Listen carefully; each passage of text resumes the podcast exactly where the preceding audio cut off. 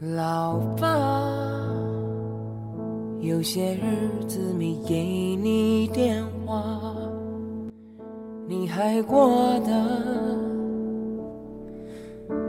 好吗？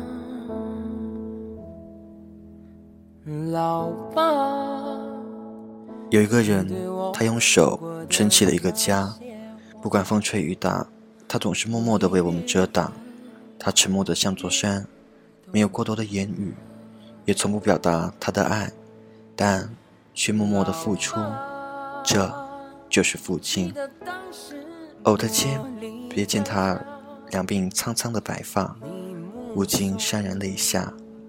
这个我一辈子深爱着的男人，他老了。一回，我与父亲在一条弯曲的小径上散步。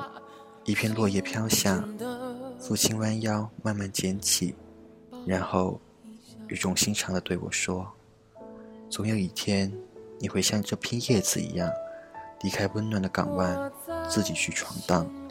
你要坚强，迎难而上，才能有所作为，这样才是我的好儿女。我老了，不能照顾你一辈子。”听到这，我的泪止不住地往下掉。这样一个不会表达的男人，用着笨拙的语言来传达他的爱。